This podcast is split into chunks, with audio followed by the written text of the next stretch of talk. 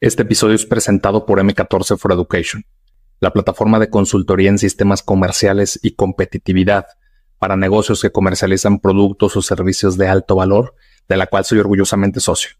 Si estás buscando incrementar la competitividad de tu empresa y mejorar tus resultados comerciales, visita m14.com. Con letras sería m c a t o r c e.com, m14.com y solicita una auditoría totalmente gratis mencionando a Progresivo Podcast. Nunca pongo la charola por delante de este es Luis Godínez que trabaja en Nike o este es Luis Godínez que trabaja en Levi's. Este, este es Luis Godínez y punto. la última consecuencia, por consecuencia la gente se entera dónde estoy, pero nunca me presento con este, con este título por, por enfrente, ¿no? Entonces, al, al, punto que te decía que es donde yo trato de hablar de congruencia también. Eso sería la segunda la segunda característica en mí, la congruencia y la humildad. Eh, si bien es cierto que un puesto como estos es una suerte y una fortuna y me siento privilegiado por tenerlo, el glamour está en el puesto. Eh, Luis Godínez es una sola, es una persona y esa persona es quien, eh, por la cual tengo un grupo de amigos, la, tengo una pareja, etcétera, etcétera. Entonces, es lo que me define, ¿no? Y eso creo que soy yo. O sea, ser muy fiel a tu, a lo que eres como persona. Ese es Luis Godínez, congruente y humilde.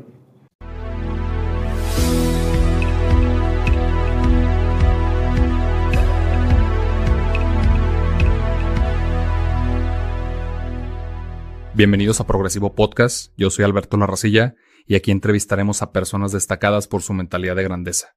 Aquí compartiremos los retos, sacrificios y victorias que han vivido y los han llevado a formar su camino de éxito. Hoy tenemos como invitado a Luis Godínez, director de marketing para México y Latinoamérica de Levis Strauss Co., mejor conocido como Levi's. Luis cuenta con más de 10 años de experiencia en entornos de marketing y branding con empresas como Liverpool o Nike, siendo esta última donde dirigió una de las campañas más emblemáticas del Club América en el fútbol mexicano. Hoy hablaremos del poder de reinventarte, competitividad laboral y cómo armar una campaña exitosa. Luis, bienvenido a Progresivo Podcast. Muchas gracias, Alberto. Un placer, gracias por la invitación. Qué gusto estar contigo.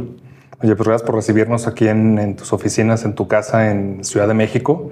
Realmente la estábamos ahorita viendo antes de, arrancar el episodio. Y me gustaría preguntarte, porque tú vienes de una trayectoria obviamente pues, deportiva también, tú también eres deportista, pero en algún momento tuviste un problema con una rodilla, ¿no? Tuviste una operación de, rodilla. Eh, ¿Qué pasó en esta operación y qué tanto afectó tu involucramiento con el deporte? Claro, eh, no, interesante, mira, sí, mi carrera viene de una marca deportiva, de Nike, 15 eh, años en esa marca. Lado deportivo hice mucho ejercicio desde niño, este, por un tema de salud, que eventualmente se fue convirtiendo en un hábito. Este, y empecé a correr mucho, ¿no? Por un tema de una catarsis ahí que tenía con, eh, con mi madre que había pasado, ya había, eh, este, había, había, fallecido. Entonces empecé a correr mucho. Este, después me metí al mundo de triatlón y empecé a dar muy duro a la bici. Y tuve un accidente muy, pues un poco grave, porque terminé con cirugía de, de clavícula. Aquí tengo una placa y cuatro tornillos y un golpe muy fuerte en la rodilla. Este, me recuperé, seguí corriendo y eventualmente se fue eh, detonando un problema cronológico que terminó en una cirugía de rodilla este, hace casi ya cuatro años. Eh, y de ahí dejé de correr. En ese momento paré de correr, que lo extraño mucho, pero le, seguí dando la bici. Este, es como una terapia para mí. El deporte de endurance es una terapia que me mantiene como muy equilibrado. ¿no? Más que la pasión, sí, hacía competencias y todo esto. corría maratones y medios maratones un montón, pero después de eso ya fue como una terapia, es lo que me pone en paz. Eh, con esa, eh, ¿qué me pasó con esa cirugía de rodilla? Fue en el 2019, porque sí lo recuerdo. Eh, me operaron y me, me, pidieron mantener reposo casi dos semanas, ¿no? Entonces, que eso comparado con la cuarentena, cuando nos metieron, nos confinaron por el COVID, pues no tiene nada que ver. Entonces, estuve guardado un tiempo y hay una experiencia por ahí un poco chistosa el primer día que me sacan, que le pido a un amigo que me saque a, a, pues a ver el mundo un ratito porque había estado guardado un buen rato Entonces estuvo interesante ahí, una pequeña anécdota que de dos horas de una comida terminó siendo como de 12 horas la salida. Entonces estuvo... estuvo que ya necesitaba respirar. Necesitaba respirar un poco porque estaba encerrado, literal, no podíamos salir del departamento donde, donde vivían en ese entonces. Entonces, eh, y bueno, este amigo me ayudó a... Le dije, pasa por mí, le marqué. Este, me dijo, ¿qué vas a hacer? Pues le dije, pues nada, a ver si me puedes sacar a dar una vuelta, al menos a comer, ¿no? y pasó por mí y una comida que de comida terminó siendo casi cena y casi after, ¿no? Y yo con muletas y todo. Entonces estuvo interesante, estuvo interesante. Oye, ¿y este accidente en dónde te pasó?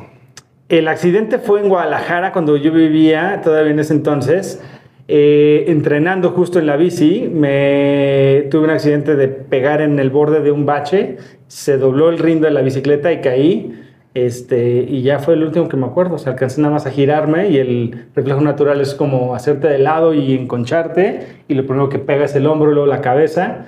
Este, y recuerdo que no me podía levantar porque, lo que más me dolía era la rodilla. ¿no? no tanto la clavícula, la clavícula la sentía caliente. Dije, ya, esa me la fracturé, pero la rodilla me dolía mucho. ¿no? Entonces me tardé un rato en incorporarme después de haberme caído.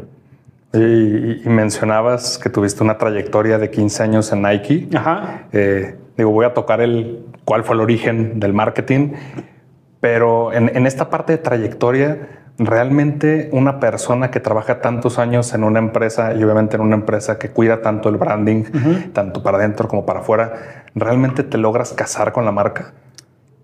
Yo te diría que sí. Este, mi, mi paso por Nike fue como haber trabajado en Disneylandia. Eh, estuve, tuve la oportunidad de pasar casi como por siete, ocho posiciones en toda mi carrera. Y la verdad es que fue algo que me fue llevando de la mano. O sea, iba progresando constantemente. Era como, si lo vemos en el mundo del deporte, es como comenzar a entrenar y, y descubrir de qué va un deporte que pueda ser de tu interés.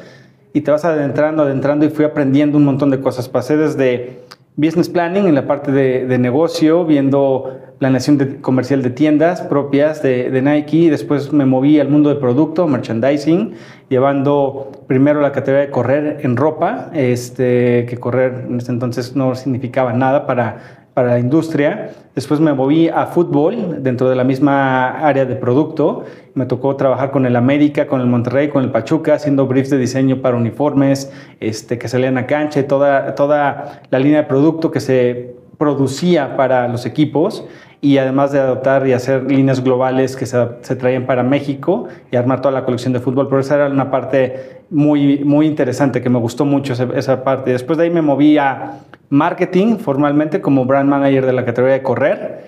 Después de ahí tuve la oportunidad de irme a trabajar a WHQ, a Beaverton, Oregon, este, ya como director de marketing. Estuve casi tres años. Regresé a México, tuve un landing job como de unos seis meses, ocho meses. Eh, dentro del equipo de marketing también, en operaciones, eh, y luego me moví a categoría, llevando la categoría de correr y toda la categoría o el género de mujeres como tal. Entonces, y ahí termina mi ride de Nike. Ahí, ahí se acabó mi ride de Nike finales del 2020 más o menos. Oye, y en esta parte que mencionas de equipos de fútbol, por ahí me comentaron que tuviste una intervención importante con un jersey del América. Ah, sí. Este, eh, en ese entonces, cuando trabajaba un, buen amigo que todavía trabaja en Nike, eh, trabajábamos juntos eh, en, en, el equipo de producto. Entonces, en esta relación con Club América, eh, la directiva que yo recuerdo en ese entonces todavía estaba Michelle Bauer como presidente del club, eh, tenía esta idea de celebrar el 95 aniversario del club, ¿no? O sea, ni siquiera el centenario. El 95 aniversario yo creo que estaba ligado con un tema, tal vez un poco de que iba eventualmente a terminar su periodo de, gestión, entonces que era de alguna forma como un legado, ¿no? Que él quería dejar, o sea, su, su récord ahí por el paso con América. Entonces, el brief estuvo muy interesante porque eh, hicimos todo una, un estudio de lo que significa el América para México, para bien y para mal, ¿no? O sea, el, América es en el sentido más puro este club que fue creado por Emilio Azcárraga, que fue hecho para, para, brillar, ¿no? Y para ser una estrella. Y el Estadio Azteca es como su escenario, ¿no? Este, este viniendo del mundo de entretenimiento, era una consecuencia natural. Entonces era una parte importante que vivía dentro de la esencia de lo que sigue siendo hoy Club América. Y todo, todo, este trabajo también llevaba a entender por qué la gente odia a la América, ¿no? que eso es la el contrapeso que lo hace todavía mucho más interesante y mucho más fuerte como club. Entonces, eh, nos adentramos a conectar con los, todos los, haters de, de, Club América, con la porra de los Pumas, con comentaristas como André Marín, por ejemplo. Este, tenemos a exfutbolistas que eran pro América, como Luis Roberto Alvesague, eh, a Dos Santos, eh, teníamos al Monito Rodríguez todavía, en ese entonces, a la mascota. Fuimos a meternos a donde hasta Iztapalapa, donde salía una de las barras de la América. Nos metimos al, al, microbús para ver lo que significaba vivir a la porra desde adentro y uno de los líderes que si no recuerdo mal era se llama el Gabo este de, la barra este eh, y nos dio todo un tour bastante interesante y descubrimos desde muy en lo que corre por la vena del Club América, lo que significa para una ciudad, obviamente como Ciudad de México, pero para México como tal, eh, un club como estos. Entonces, bueno, todo esto fue como la inspiración y estos insights que, te va, que vas capturando y en conjunto con el equipo global que también nos ayudó, se armó todo un brief, ¿no? Y al final se concibe esta historia en donde nosotros tratamos de rescatar esencias claves de lo que es un club de fútbol. Entonces, a ver, en ese entonces no se usaba mucho jerseys de manga larga, eran más usados en Europa, ¿no? Por un tema de clima. En México tal vez no se requería mucho, tal vez en zonas como el norte del país, donde sí cambia drásticamente el clima, no tanto en Ciudad de México. Y uno de los eh, filtros es, bueno, algo que nunca se usa mucho es un jersey manga larga, ¿no? Entonces dijimos, bueno, tiene que ser de manga larga dos colores clave o que son icónicos y viven en la historia de Club América, pues el azul crema, ¿no? Y el azul crema en ese entonces no estaba tan de moda en todos los uniformes de Club América, en las líneas de Club América. Entonces lo rescatamos ese color y se incorporó también a este brief. El tema de usar jerseys como se usaban en ese entonces, hace muchos años en los 70s de cuello, este, que en ese entonces, en ese, año cuando lanzamos eran cuellos ves nada más, pero ya tener cuello, este, se rescató también, se incorporó. El tema de los escudos grandes que se usaban en los 70 que tenían como peluche, como este, que eran eh, prominentes, dijimos, el escudo tiene que, ser grande, tiene que ser prominente, tiene que generar orgullo. Entonces, todos esos elementos se pusieron en, conjunto, se arma una historia bastante interesante de Club América, eh, en donde se lanza, cuando se lanza el jersey, el, el, tagline es, em, dentro de, Nike, les hacen llamar spectacular, spectacular Hunters, ¿no? Los cazadores espectaculares. Y tiene toda una historia detrás porque es nacidos de Televisa, de, un, de la compañía más grande de entretenimiento para México, eh, un equipo que está hecho para divertir y para que la gente lo vea ganar y para que la gente también lo vea perder, ¿no? Para aquellos, todos los haters. Y este lanzamiento fue creo que de los más icónicos. Hicimos un lanzamiento en una edición especial, 95 cajas con todos los escudos más icónicos de Club América este, que había tenido a lo largo de su historia. Se hizo un lanzamiento muy especial y se lanzó justo en un juego contra Chivas, en el clásico, que por cierto el América perdió. Este, pero fue como en el récord de lo que se hizo o lo que hicimos como equipo de fútbol en producto, quedó ahí en el récord y quedó como precedente. Entonces, fue una de las cosas que mucha gente le gustó, no solamente dentro de Nike, sino dentro del club. Y más adelante, cinco años después, en el centenario, se hicieron cosas diferentes, ¿no? Y mucho inspirado en lo que se hizo en esa edición. Entonces, esa es una de los, digamos, de los tesoros que más tengo aquí guardados conmigo. Este, sí, recuerdo un gran, gran proyecto con, Club América. Y obviamente, aunque yo le voy al Atlante, eh, desde niño siempre mi padre me llevó a ver al América, pues lo veía, pero cuando comencé a trabajar con Club América, y cuando empecé a descubrir lo que significaba el América, pues te terminas enamorando, ¿no? Entonces, este, sí, el América tiene un lugar especial también conmigo, como fan. O sea, digamos que ya se convirtió en tu equipo secundario. es correcto. Es como cuando te gusta el fútbol en Europa y dices, oye, de la Premier este y de la Española este. Es correcto, exacto. Algo así. Exactamente, sí. Oye, y dentro de, de, estas estrategias, cuando se crea producto, primero ahora que estamos hablando de la parte de jersey, eh, ¿qué tanto realmente se involucraban en crear productos eh, como nuevos? Eh, digo, yo, yo que soy fanático también del fútbol, pues hay una, hay una tendencia hacia el tener playeras que son como iguales, digamos, es como un diseño por temporada que va cambiando. ¿Ustedes qué retos tenían realmente para buscar asombrar a la audiencia de los clubes que tenían y obviamente pues incentivar la compra del producto? Claro. Mira, algo que pasaba mucho es Nike en ese entonces y, fútbol como deporte o como categoría pesaba mucho a nivel negocio. Entonces, eh, Nike tenía muy claro con qué clubes iba a, eh, iba a apoyar a cierto nivel que era el máximo y tenías en ese entonces al Manchester United, tenías al Barcelona, tenías al Inter Milán, etc. Y los iban segmentando por continente o por región. Entonces, de nuestro lado, en Latinoamérica, estaba el Corinthians de Brasil eh, y se hizo todo el caso y todo el, trabajo para justificar por qué el siguiente club más grande era el América, ¿no? Eh, que ya estaba firmado por Nike, pero para poderlo llevar a un nivel en donde la atención en cuanto al diseño, el equipo que necesitas que te apoye en cuanto a generar campañas, producto, etcétera, fuera igual de robusto que eh, la forma en la que está posicionado el equipo en, en, el país de origen. Entonces, hicimos todo un pitch en donde justificamos por qué el América, no solamente a nivel pasión o a nivel fan, representa mucho para lo que es México, sino también a nivel negocio. Entonces va de la mano. Y eso ayudó a que el América fuera puesto como este Start Eleven, ¿no? Que pones este, al, arranque de un partido. Club América era uno de esos. Entonces había otros 11 clubes a nivel mundial que recibían el mismo cariño por parte de la marca y América era uno de ellos. Entonces, esto que llevaba de la mano todo un equipo que nos ayudaba con el diseño. Nosotros hacíamos muy, trabajamos mucho con el brief. Este, el equipo nos ayudaba a traer a la vida todos los elementos que necesitábamos incorporar. Y este, en cuanto a campaña de marketing también, al ser puesto en un, en un scope de primer nivel, el equipo de marketing en ese entonces también nos ayudaba y se montaba como una prioridad también. Entonces, el plan que recibía Club América para los lanzamientos eran unas campañas espectaculares, o sea, se ponía mucho dinero detrás para un lanzamiento de un jersey este, y eran cosas este, increíbles las que se hacían y fueron progresando eventualmente. Había una campaña que hizo un amigo que también sigue Nike. Eh, que se llamaba Yo hago el América, ¿no? Eh, y esa idea de él es, es, de marketing.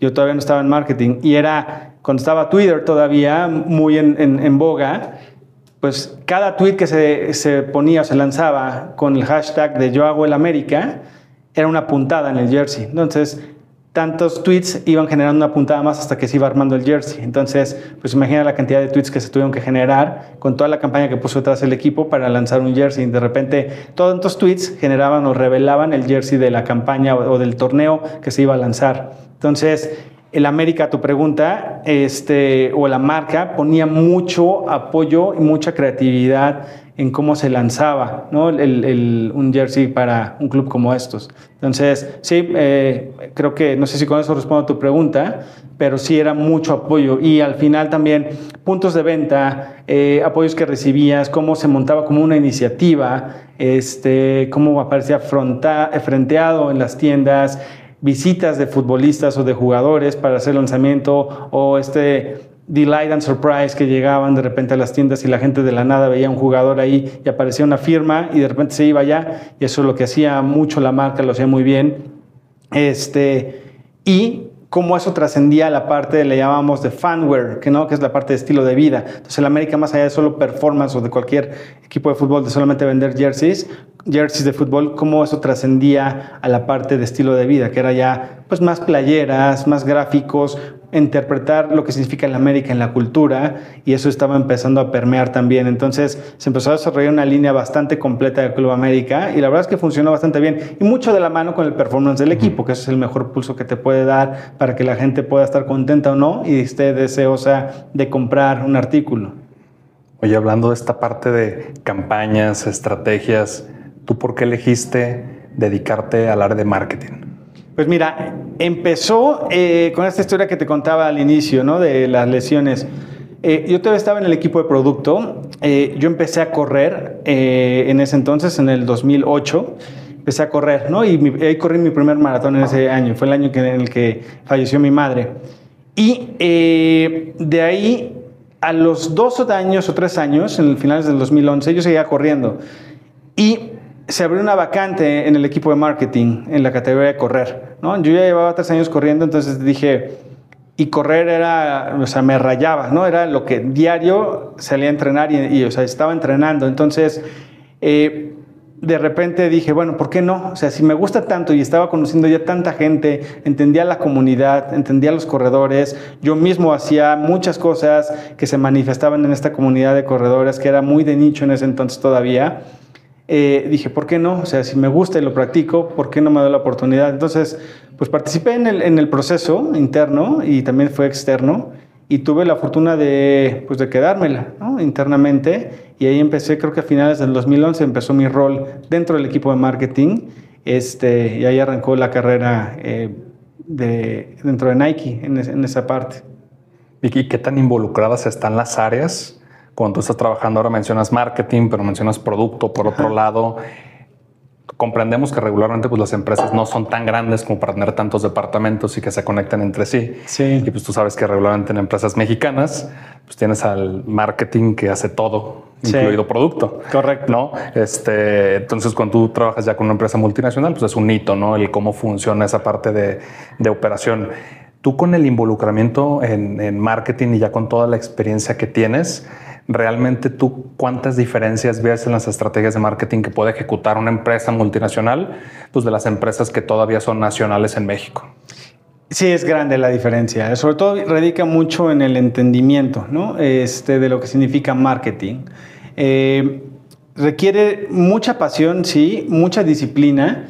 Eh, y, y, a veces eh, marketing es como siempre este este personaje que pones contra la pared y todo el mundo le tira jitomatazos, pero es el también al que si le preguntan a alguien más a dónde quisieras ir este, en, algún momento en tu el siguiente paso en tu carrera, todo el mundo le apunta a marketing, ¿no? Porque son los que se la pasan bien según ellos y porque van a los mejores eventos y, y tienen mejor la oportunidad de conectar con todo el mundo. Entonces, no es tanto una, un, un tanto pensar que es una vida de glamour, pero yo te diría que esta balance entre las empresas digamos, nacionales y las multinacionales o las marcas globales, sí se nota a veces, ¿no? Y, radica mucho primero en la estructura, este, y cómo se van diferenciando claramente los roles de cuál es el alcance de marketing, el scope que tiene, que cada vez es mucho más compenetrado con el negocio y con el eh, en general, este, sin importar si es nacional o, o global, pero a veces piensan que es tan muy sencillo que una sola persona pueda hacer todo y no, marketing es muy especializado al final, ¿no? Este, y si quieres ir muy deep y quieres ir muy profundo en cómo conectas con el mercado, cómo apoyas el lanzamiento de un producto, cómo apoyas una temporalidad fuerte comercialmente hablando, etcétera, son muchos skills o muchas habilidades que la o las personas encargadas de marketing tienen que tener detrás. Entonces, a veces se cree esto de, pues todo hoy es digital y la gente cree que con una persona puede resolver todo el mundo y no, hoy es mucho más eh, complejo, pero mucho más especializado y contundente la forma en la que puedes aterrizar planes. Entonces, yo te diría que a veces puede que esté, no quiero decir subvaluado, el equipo de marketing en una empresa mediana o pequeña a nivel nacional, pero a veces es un tema de entendimiento, de creer y de entender que apostarle al crecimiento de la marca está mucho en empezar a ganar credibilidad. Y la credibilidad se va ganando con este esfuerzo constante de seguir invirtiendo poco a poco y que eventualmente tiene un payoff y un payoff no solamente en el equity de marca, sino también en cuánto retorna de inversión a la compañía. ¿no? O sea, sí hay un payoff y sí hay formas de medirlo. Y ese, este concepto eh, erróneo de que marketing solo gasta y no genera nada de regreso, sí es erróneo. O sea, sí se puede medir y hay formas y hay compañías y hay herramientas que te ayudan a medir. Aunque inviertas en awareness, en upper funnel, tiene un payoff. O sea, no inmediato porque no es eh, un mundo tan agresivo de trade marketing en, ese, en, ese, en esa instancia, pero sí tiene un retorno de inversión. Y esa apuesta, a veces la tolerancia y la paciencia, a veces no existe, sobre todo, y se entiende, en empresas más pequeñas que lo que buscan es escalar muy rápido, ¿no? Entonces, eh, hay un tiempo para todo, hay un momento de estar madurando y estar apostando a posicionar el producto muy rápido, vender, conectar, y después ya habrá un momento en donde inviertes en el equity de marca, ¿no? Y creo que hay ejemplos muy claros de marcas que lo han hecho súper bien, que hoy ya son públicas, como Nubank, por ejemplo, ¿no? Que ya lleva, no sé, 10 años o más, y hoy es, fue pública hace casi una, poco más de un año se hizo pública. Entonces, eh, eso es un buen testimonio de que sí se puede y hoy ves las campañas de marketing y ves todo el mix que traen y lo están haciendo increíble. Esta parte que mencionas del cómo conectas marketing con la parte de ventas de las empresas. Eh, yo recientemente di una charla que relacionaba el cómo esta parte de conocimiento de marca eh, probablemente era un incentivo de compra, porque el momento donde tú entras a una tienda y tú eliges, oye, yo voy a pasar a Levi's y voy a agarrar estos pantalones, o sea, pues la decisión vino desde marketing antes de que pasaran a la tienda. Correcto. Y tiene más peso que los vendedores que están en la tienda y tiene más peso que el precio en muchas ocasiones, depende del segmento y de la marca.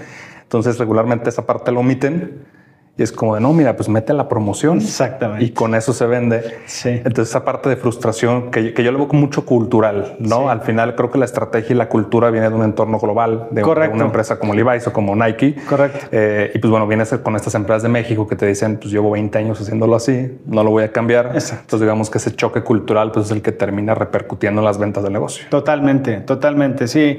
Marketing es corresponsable de todo lo que pasa con el negocio. Eso siempre lo he dicho y eso lo aprendí con mi carrera este, a lo largo del tiempo. O sea, siempre este tema de interesarse en lo que, cómo ayudas al negocio está embebido ya en marketing. Entonces, no podemos ser ajenos a ello. Entonces, y es un tema de a veces romper paradigmas, sí, mayormente, y sobre todo cuando tienes gente muy longeva haciendo lo mismo, o sea, longeva en el mismo puesto o en la misma posición o rol haciendo lo mismo, ¿no? Entonces es muy, muy difícil cambiar ese, ese chip de entender que marketing sí contribuye y es un, es un aliado, no es alguien que nada más está erogando dinero todo el tiempo, ¿no?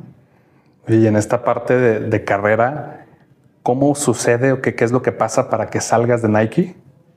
Y llegues a Levi's? Mira, Nike, eh, aunque fue como Disneylandia y algo que siempre lo aprendí con el tiempo, Nike es muy dinámico, se reinventa cada tres años, ¿no? Y, ese esa reinvención, pues es básicamente una reorganización donde cambian la estrategia completa, reorganizan, o sea, cambian procesos completos y la manera en la que se va a montar la estrategia hacia el mercado, cómo van a aproximar el crecimiento de los siguientes años y eso repercute normalmente en cómo la estructura se cambia. Y yo salgo de Nike justo por una reestructura a nivel organizacional, a nivel mundial, donde todos mis pares del mundo, eh, pues desaparece su rol, y entre ellos, o sea, hay muchos más, ¿no? Pero el mío fue uno eh, de estos puestos que desapareció a nivel mundial. Entonces ahí acabó mi carrera en Nike, o sea, fue una reorganización, básicamente lo que hizo que terminara mi carrera en Nike, pero cuando salí, obviamente fue un gran golpe cuando te piensas en este tema de los golpes que te da la vida y estas pérdidas que tienes, obviamente cuando yo analicé mi trayectoria en Nike, pues mayormente fue muy buena. O sea, tuve también altibajos, este, a veces temas de performance, sobre todo muy al principio, este, donde dije, un día me van a correr, ¿no? Este, eh, pero no, no pasó, o sea, sí me puse las pilas. Pero ya después cuando lo empecé, empecé a encaminarme y encariñarme también con la marca, sí te pega un golpe así de pérdida, de pum, de choque. Entonces, bueno, lo asumí, pasó ese tiempo, como que pasas ese duelo y dije, bueno, yo me tengo que reinventar, ¿no? Y tengo, tengo esa cosquilla de que no me puedo estar quieto y, dije, no me puedo quedar sin chamba, ¿no? Eh, entonces me puse a, casi casi que a los dos días de haber salido de Nike, me puse a estudiar, a leer, a conectar con gente, este, aprender mucho. O sea, me puse realmente a estudiar. ¿no? Dije, a ver, el mundo allá afuera está cambiando, entonces tengo que ponerme las pilas y adecuar varios skills y aprender otros que tal vez la carrera en Nike no me había dado, ¿no? Y eso sí se fue evidenciando y me fui dando cuenta al conectar con mucha gente. Después tuve la oportunidad de pasar brevemente por Diallo, eh, cuatro o cinco meses estuve por ahí. Eh, Diallo es una gran compañía, es como el Nike, pero en el mundo del, alcohol y los spirits. Pero al final algo que, que pasó conmigo es que no vibraba yo eh, con lo que tiene Diallo en esencia y lo respeto mucho, ¿no? Pero después de promover el deporte y la cultura del deporte, a promover el consumo responsable de alcohol, no me emocionaba, ¿no? Y creo que algo que es bien clave es, o sea, hay mucha gente que tiene necesidad y eso, a veces pesa, es lo primero a resolver, pero cuando no vibras con la cultura, cuando no vibras con lo que haces y si no lo disfrutas, aunque sea la número uno, este, no es tu lugar, ¿no? Y eso creo que es ser honesto contigo mismo. Entonces, apareció esta, esta oferta donde me fui al sector privado, hablando de empresas familiares y privadas eh, a nivel nacional, donde me habían estado buscando desde que estaba en Nike, en el mundo, en el mundo de la educación.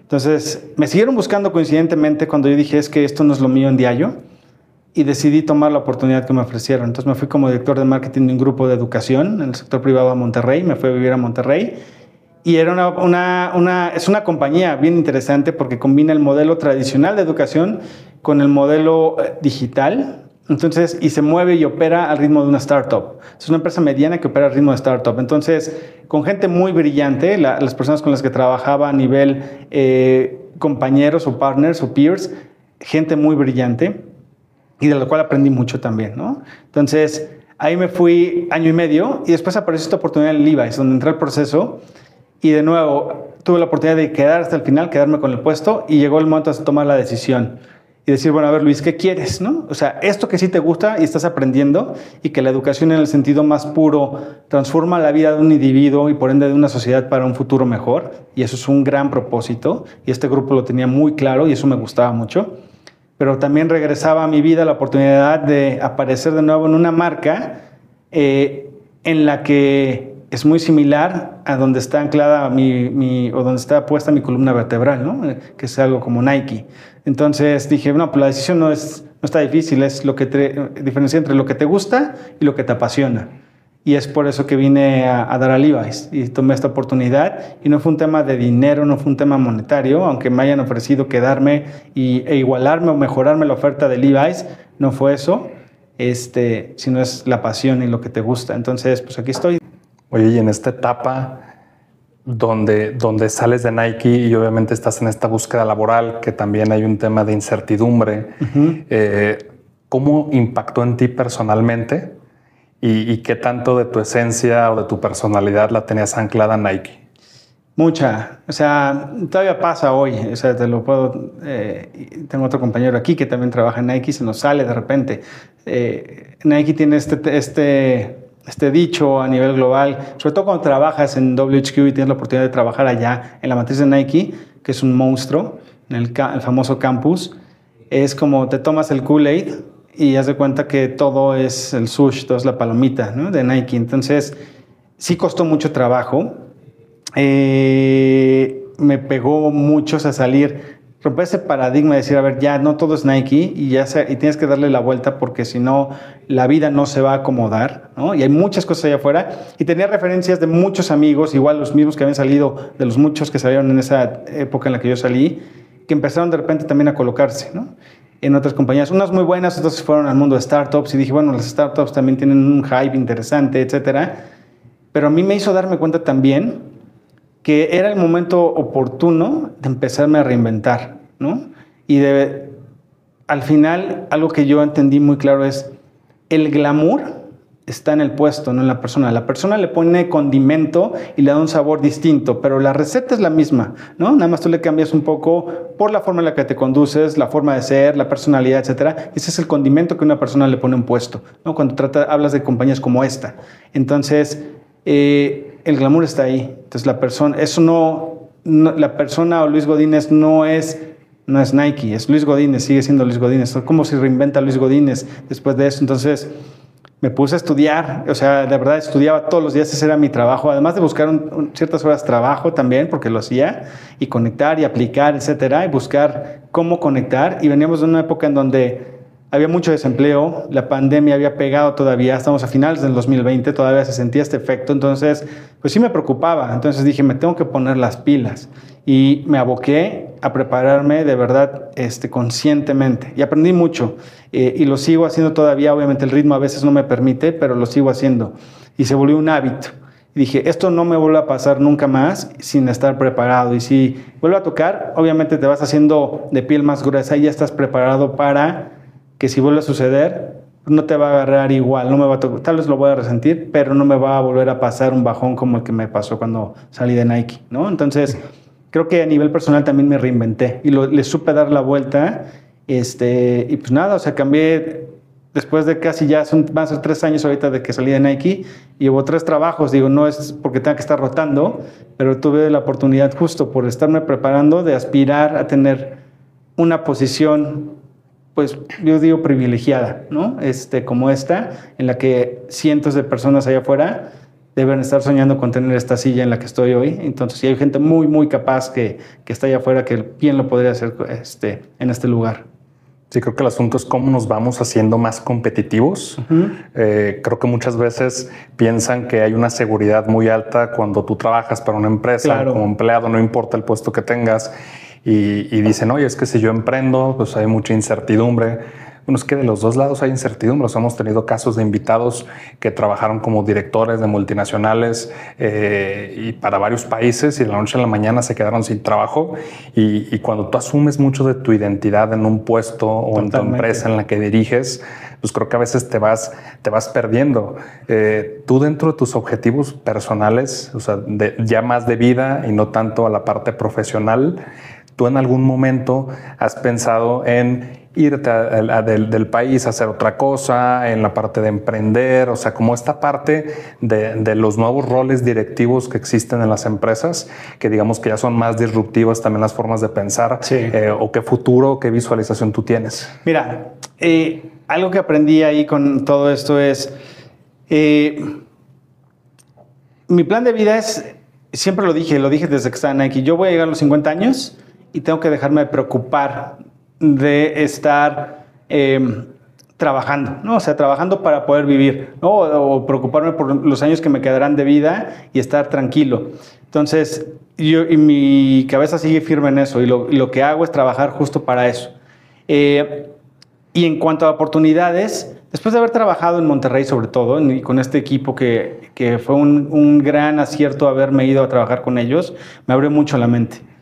Entonces, el poder eh, brincar a otros espacios, a otros lugares fuera de México, no me, no, me, no me pesa. O sea, siempre me he movido de residencia internamente dentro de la misma ciudad y cambiado de estados y una vez de país, y nunca me ha pesado. O sea, en ese sentido creo que soy muy, un, poco, un tanto nómada, entonces eso no me pesa. Más bien, hoy me preocupan o, me, o filtro otras cosas, que es la cultura, la gente, el rol cómo se visualiza Luis Godínez en una posible aparición en un nuevo lugar, este, hacer las preguntas correctas para tratar de identificar esos pequeños indicios que te dicen si va bien o tal vez no pinta o hay algo que está disfrazado ahí que no, te están diciendo. Entonces, esas son las cosas en las que yo me fijo más y no tengo miedo al cambio. La verdad es que no, si me dicen ahorita, Luis, te vas a trabajar a Colombia este, con Levi's, no tengo problema en irme el siguiente mes a vivir a Colombia. Sí, esta parte que mencionas de cultura, que lo vamos haciendo, que nos vamos poniendo un poquito más especiales, ¿no? Creo que en cada ocasión, trabajos, proyectos, nosotros cuando nos llega un proyecto, cualquiera de las unidades de negocio, si te la piensas, la cultura del director, si ya te habló golpeadito desde el inicio, pues ya, ya, no es, ya, no es un indicio tan bueno, ¿no? Pues ahí tú ves ese, esa afinidad, creo que también en la parte de valores. Totalmente. Tú hoy que tienes equipo de trabajo, y obviamente que, lo has tenido eh, de distintos tamaños y de, distintas áreas. ¿Tú cómo has trabajado la parte de habilidades blandas y de liderazgo? Pero realmente creo que a veces el poder nos enseña un poquito más de quiénes somos y hay veces que hacemos cosas que dije, hoy yo no pensé que fuera a hacer eso cuando era gente, ¿no? Sí. ¿Tú qué, ¿Tú qué has hecho para ser un mejor líder? Hoy pues que tienes una responsabilidad tan grande eh, pues como lo es aquí en Levi's. Pues mira, algo que me tocó justo en esta etapa en la que aterricé en Levi's y eh, tal vez en mi etapa previa en Monterrey, fue mucho primero escuchar, ¿no? O sea, ser esta esponja que está escuchando y absorbiendo todo lo que está pasando en el entorno, con el equipo directo y las otras funciones que se relacionan con el, con el área que llevaba. Eh, mucho observar las palabras, el comporta eh, ver el comportamiento, saber cómo se manejan o se toman las decisiones. Eh, trato de hacer una lectura para no anticiparme antes de empezar a vertir comentarios o tomar acciones. ¿no? Eso es algo que trato de hacer mucho. Em, soy muy abierto a escuchar a, mi equipo. Eh, trato de infundar esta confianza y a veces se vuelve complicado. Por ejemplo, mi etapa con eh, mi equipo previo en Monterrey fue una etapa que disfruté mucho a nivel calidad humana. O sea, disfruté mucho ser líder de ese equipo, este, me la pasé muy bien, trabajaban, o trabajábamos muy duro, trabajaban y siguen trabajando muy duro, eh, y lo disfruté mucho, y realmente nos encontramos, y rompí ciertas barreras que había entre otras áreas, y se volvió un solo equipo, y creo que eso fue a raíz de escuchar, de socializar, de, de buscar cómo sí, y no decirle como, tres veces cómo no a las cosas. Este, tratar de dar feedback asertivo, hacer intervenciones asertivas, este, más que, que la barrera de decir solamente no y esta es mi línea y de aquí no pasa. Este, invitar mucho al equipo también a confrontar, este, no solamente recargar su seguridad en la posición más alta, que podría ser tal vez yo o un gerente cuando hablas de un coordinador, por ejemplo, sino ellos también empezar a confrontar y aprender a decir no, aprender a aparecer en foros. Este, o sea, invitar mucho a la gente a eso. Yo soy fiel creyente y eso lo aprendí desde muy joven en mi carrera. Lo que no quería, y lo que no quería es siempre trabajar con gente o con líderes que se tomaran el crédito para ellos, es que hablen el, el, el yo en lugar de hicimos, ¿no? En lugar de, hablar de, singularidad en lugar de pluralidad. Entonces, eso es algo que siempre lo, tengo muy claro desde muy, pequeño, desde muy joven en mi carrera y eso es algo que he transmitido siempre. O sea, el crédito nunca me lo llevo yo y jamás en ningún ninguna, ninguna declaración, correo, etcétera, siempre es el crédito para el equipo, siempre es la pluralidad por delante. Y eso creo que eventualmente el equipo es como este Inception. Entre más se lo repites, si lo repites, se lo repites, la gente se lo va creyendo. Y saben que ellos son los que tienen que aparecer. Y los rockstars son ellos, no yo. O sea, yo nada estoy organizando que nada se caiga, estoy orquestando y, y, y ante la ambigüedad, yo soy el que entra a tomar la decisión. Pero la gente que tiene poder de decisión en mi equipo, tiene todo el poder de, tomarla. A veces se pueden equivocar y con ellos nos vamos, pero a menos de que es algo muy drástico y muy fuera de, de, tono que no vaya a ir, entonces ya yo lo corrijo. Pero siendo así, mayormente trato de infundar eso en el equipo. A veces toma más trabajo y sobre todo cuando vienes de culturas o de equipos muy arraigados a un sistema de trabajo, cuando entra un nuevo líder, siempre es este change management process, ¿no? Que cambia y disrumpes todo, entonces siempre la primer eh, el primer reto es la barrera de, no, es que siempre lo hemos hecho así, ¿no? Y muchos líderes siempre lo han platicado ya mucho, es el, siempre lo hemos, eh, lo hemos hecho así y de aquí no nos vamos a mover porque siempre ha funcionado aquí, así, ¿no? Con el caso que hablábamos de los líderes, de esta relación entre marketing, este, con una empresa muy tradicional, pues eso es lo mismo. Entonces pasa con los equipos de trabajo también. Oye, y con esta parte estratégica de los equipos, hoy que creo que pues, a un año ya, hay un asentamiento eh, oportuno con el equipo, ¿qué está pasando con, la parte o cuál, es la, no, quiero decir novedad en la parte de, ropa de alguna de las categorías que manejas en Levi's, pero cuál es el enfoque de cara a los próximos años de Levi's desde el área de marketing, desde lo que se busca comunicar de la marca? Mira, eh, la marca se está transformando mucho, es, una de las marcas más longevas. Tiene 172 años como marca, se celebró, él tiene el, el, jean o el, pantalón de mezclilla más antiguo, el primer pantalón de mezclilla del mundo, el 501, que tiene 150 años. Y la marca, a raíz de todas estas, de más de un, siglo, se mantiene vigente. Eh, para bien, y no es consecuencia solo de esta marca, sino de lo que pasa en el mundo, lo vintage está de moda otra vez y Levi's está de moda otra vez desde hace un tiempo. Eh, y lo vemos no solamente por los jeans que usaba el abuelito o el tío y hoy los vuelven a usar todos los, mis sobrinos utilizan, este, etcétera, por cuenta propia, no porque el tío trabaje ahí. Eh, la marca se está compenetrando con la cultura. Entonces, en este, en este camino, hablando de cultura, la marca está transformándose de una forma tal en la que algo que tiene muy claro es la aparición allá afuera no tiene que ser forzada, tiene que ser ganada. Entonces somos uno más hablando con el consumidor, somos uno más apareciendo sin ser forzados, somos uno más sin tener que curar la forma en que mostramos contenido en nuestros canales, sino la misma forma en la que los, los, los consumidores a los que le hablamos se, se, comportan y comparten. Entonces, sin tener el, el speech perfecto, curado con las palabras correctas, no. Entonces, todo eso nos estamos adecuando y somos nosotros los que aprendemos como marca y seguimos este, y no nosotros eh, poniendo la tendencia. Eventualmente estamos haciendo este catch-up, digamos, de lo que el consumidor allá afuera nos está enseñando y tenemos que poner el siguiente paso que es, bueno, les vamos a ganar, queremos ganarles el siguiente, con la siguiente nueva tendencia que los va a poner en, una, etapa en la que les llamemos la atención, ¿no? Eso será, ese es el camino en el que andamos, te lo, o sea, brevemente para los siguientes tres años tal vez.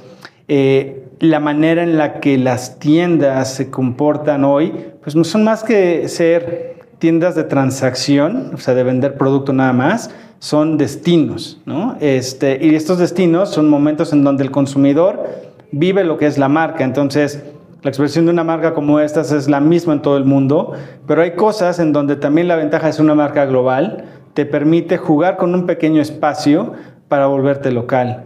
Y esa parte es donde el equipo, eh, entre todos, no solo marketing, trabajamos muy de cerca para que ese 20%, ese 10% que nos dan de espacio para jugar localmente, lo explotemos como de la mejor manera posible.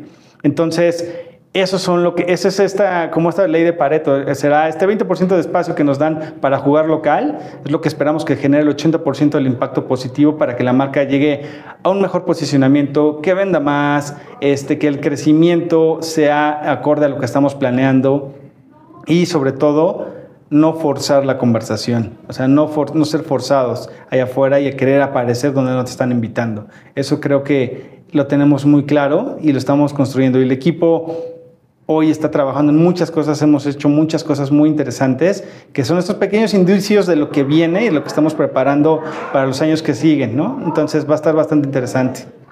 Oye, en esta parte que mencionas de la colaboración con la marca a nivel mundial o con la parte corporativa, ¿qué, tanto poder o qué, tanto, o qué tanta influencia se puede tener en que algo que hicieron, por ejemplo, para México funcione tan bien que busquen replicarlo en otras partes del mundo o que tú puedas, tú o alguien de tu equipo va a tener esta influencia para, para lo que funcionó aquí pueda funcionar en alguna otra parte del mundo? Es, es factible. En esta marca, eh, para, eh, en específico, hay mucha apertura. Hay, hay están, se está transformando mucho y tanto que hay foros en donde todos los equipos globales eh, presentan nuevas propuestas y todos escuchan. O sea, no es solamente un, no es Asia presentando lo que quiere hacer para Asia, sino todos están abiertos o están invitados a escuchar la nueva propuesta.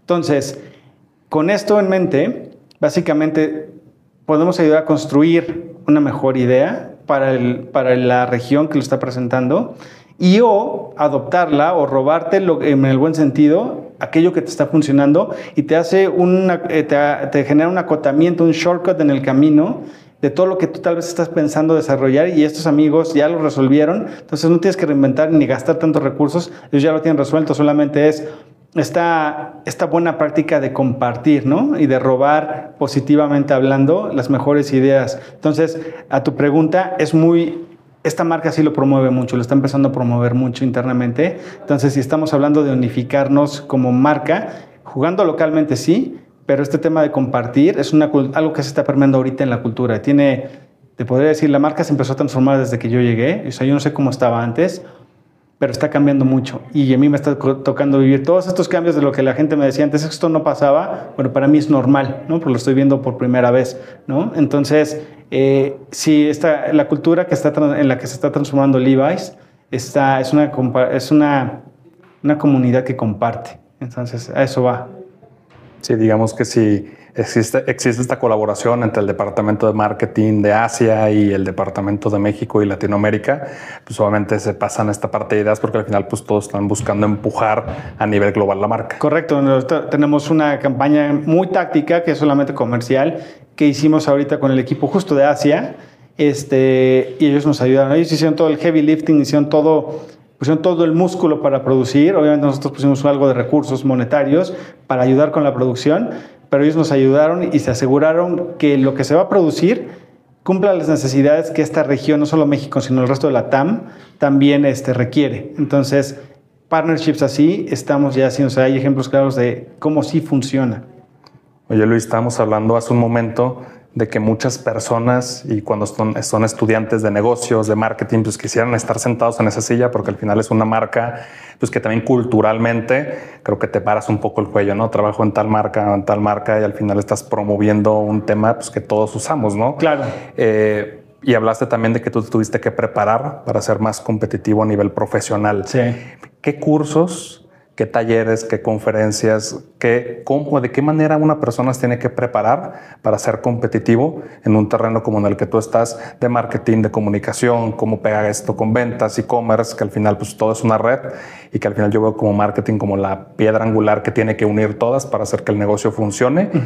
¿Qué es, lo que, ¿Qué es lo que tienen que hacer estas personas para realmente aspirar para un puesto como el tuyo o todavía mucho más grande en una empresa así? Pues mira, eh, uno es Sí, el seguir aprendiendo y creo que eso es algo que ya nos ha, dejado claro cómo, está, cómo están evolucionando las compañías y los puestos. Los puestos son tan compenetrados con el resto de las funciones como marketing como tal, es un conector, bien lo dijiste. Marketing, yo te diría, si pensamos en una compañía grande como un CMO, es en lugar de ser un Chief Marketing Officer, es un Chief Connecting Officer, ¿no? Eso es lo que hace esta, esta función este, en la más pura definición, conecta y orquesta a todo el resto de la compañía. Eh, en cuanto a preparación, te diría es uno, a mí me sirvió mucho prepararme por consecuencia, pero lo hago, es leo mucho y leo de muchas industrias, leo ejemplos, consumo mucho podcast, este, me gusta escuchar a gente que son estos forward thinkers que están siempre pensando cómo, si ya se atoró aquí eh, la llanta del carro en este bache, bueno, pero tengo las otras tres que tienen tracción, ¿cómo va a seguir adelante? Porque este va a salir y ya está pensando que adelante va a haber este eh, un, meeting y va a seguir frenándose el carro, etcétera, pero no paran de innovar, de pensar, de prepararse. Admiro mucho ese tipo de personas, ¿no? Me gusta mucho este, eh, Carlos García Ortati de, de, Kavak, este, David eh, de Nubank, o sea, todos estos forward thinkers que son muy exitosos en las startups que han hecho y que son ya unos monstruos, unos unicornios, otros públicos, este, lo están haciendo muy bien, ¿no? Entonces,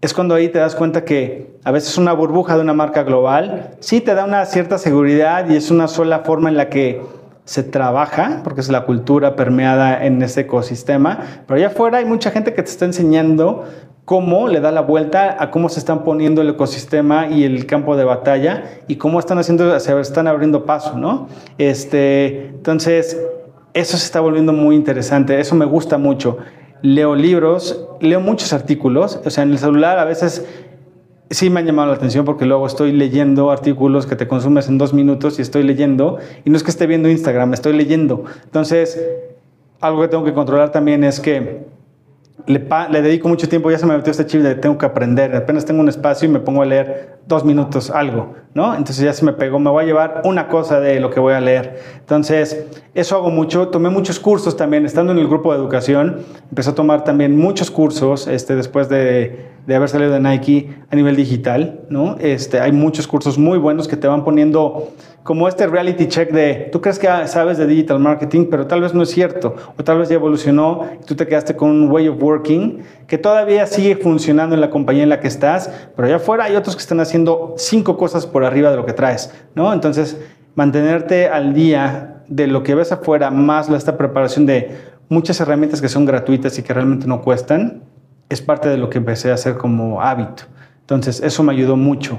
Y escuchar pláticas, hay muchos, o sea, desde los TED Talks o estos live sessions que hay en LinkedIn, donde escuchas gente preparada y hablando de nuevas tendencias, cómo lo están resolviendo, etcétera. Todo eso, en general, te va abriendo como un espectro mucho más amplio de lo que significa y te, te da un reality check de decir, ah, tengo que trabajar un poquito más en este par de cosas todavía, ¿no?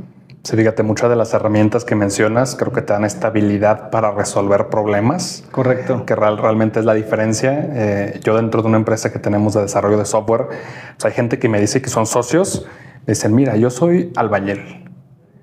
O sea, yo no soy arquitecto. O sea, a mí no me pongas a hablar con el cliente, yo no quiero, o sea, a mí dime qué hay que hacer y lo, y lo levantamos y lo levantamos muy bien porque también hay esta parte como de, no, no, quiero hablar de falta de compromiso, pero hay un, hay un tema como más directo a resolver problemas y a sentarte y pensar, y también hay otros temas que son más hacia la parte ejecutiva, y creo que regularmente, y también volviendo a la parte de cultura como, como empresas o como latinoamericanos, mexicanos, realmente esta parte de, querer tomar el camino fácil, pero también queremos ganar la mayor cantidad de dinero posible, pues no va. O sea, creo que generas más valor resolviendo problemas y para resolver problemas pues tienes que estar muy preparado y necesitas una preparación muy específica para poder hacerlo y ahí es donde realmente puedes hacer dinero, ya sea como emprendedor o probablemente dirigiendo algún área o la dirección general de alguna empresa. Claro, sí, total.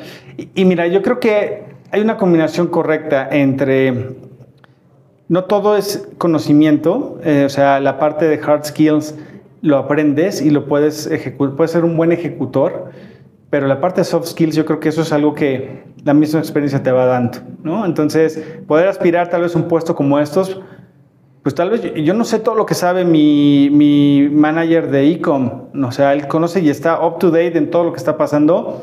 Yo entiendo cuando me siento con él y vemos reportes, análisis, propuestas, planes, etcétera. O sea, entiendo todo, pero ya la fibra sensible de cómo lo preparó, o sea, tal vez yo ya no llego a ese nivel. O sea, eso también es ser muy claro. Me toca, en este nivel es un tema también de saber orquestar, ¿no? Y para poder orquestar a todo, a talento, pues, y sabiendo que son muy diferentes en personalidades, son otro tipo de habilidades que tienes que también ir eh, aprendiendo, ¿no? Y eso te lo da también los años y, las experiencias críticas que, te va, que vas teniendo y con, las que te vas enfrentando. Y Luis, estamos llegando al final de la charla y me gustaría preguntarte en todos estos años, no solo de trayectoria profesional, sino realmente de vida, ¿con qué lección te quedas que te haya ayudado, que te haya cambiado para convertirte en la persona que eres hoy? algo que siempre aprendí, me lo dijo mi padre, este, que falleció el año pasado, es siempre tienes que ser humilde. Y algo que siempre hago, no importa en qué, en cualquier foro donde me aparezco socialmente, etcétera, nunca pongo la charola por delante de este es Luis Godínez que trabaja en Nike o este es Luis Godínez que trabaja en Levi's.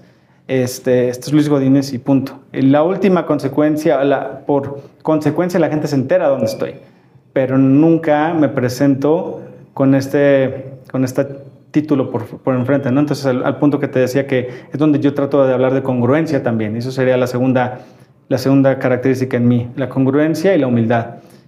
Eh, si bien es cierto que un puesto como estos es una suerte y una fortuna y me siento privilegiado por tenerlo, el glamour está en el puesto. Eh, Luis Godínez es una sola, es una persona y esa persona es quien, eh, por la cual tengo un grupo de amigos, la, tengo una pareja, etcétera, etcétera. Entonces, es lo que me define, ¿no? Y eso creo que soy yo. O sea, ser muy fiel a tú, a lo que eres como persona. Ese es Luis Godínez, congruente y humilde.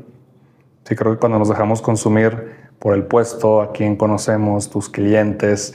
O sea, yo, yo lo, y lo platicaba con una, una, una amiga y, y mencionábamos cuando yo tengo que presentarme contigo y decirte a quién he entrevistado, qué puestos he tenido, bla, bla, bla, o sea, pierdes mi interés. Correcto. Porque ya hay un tema más de conveniencia, este, más que de, fielmente te quiero conocer. Claro.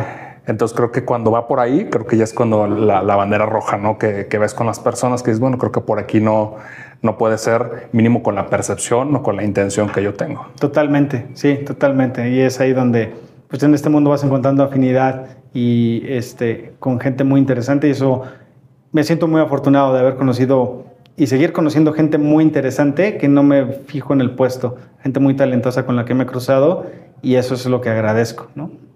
Luis, pues te agradezco muchísimo el tiempo, la charla. ¿Cómo pueden encontrarte las personas en redes sociales? Eh, a ver, si no me equivoco, en Instagram, aunque nunca posté nada de las marcas, eventualmente un par de historias haciendo justicia al equipo, aparezco como Luis-Godines, con Z al final, Godines. Eh, eso estoy en Instagram. Y Luis Godínez en LinkedIn. Ahí es donde estoy normalmente. Facebook no lo uso realmente. Estoy en esas dos redes sociales. Sí, que puedan estar al pendiente de lo próximo que van a, que van a lanzar para Levi. Sé que es una marca que está renovando. Yo lo he visto como consumidor también activo de la marca, entonces que estén ahí. Y pues te agradezco muchísimo de nuevo el tiempo. Y pues recuerden que todo avance y es progreso. Nos vemos la próxima semana. Gracias. Correcto. Gracias, Alberto.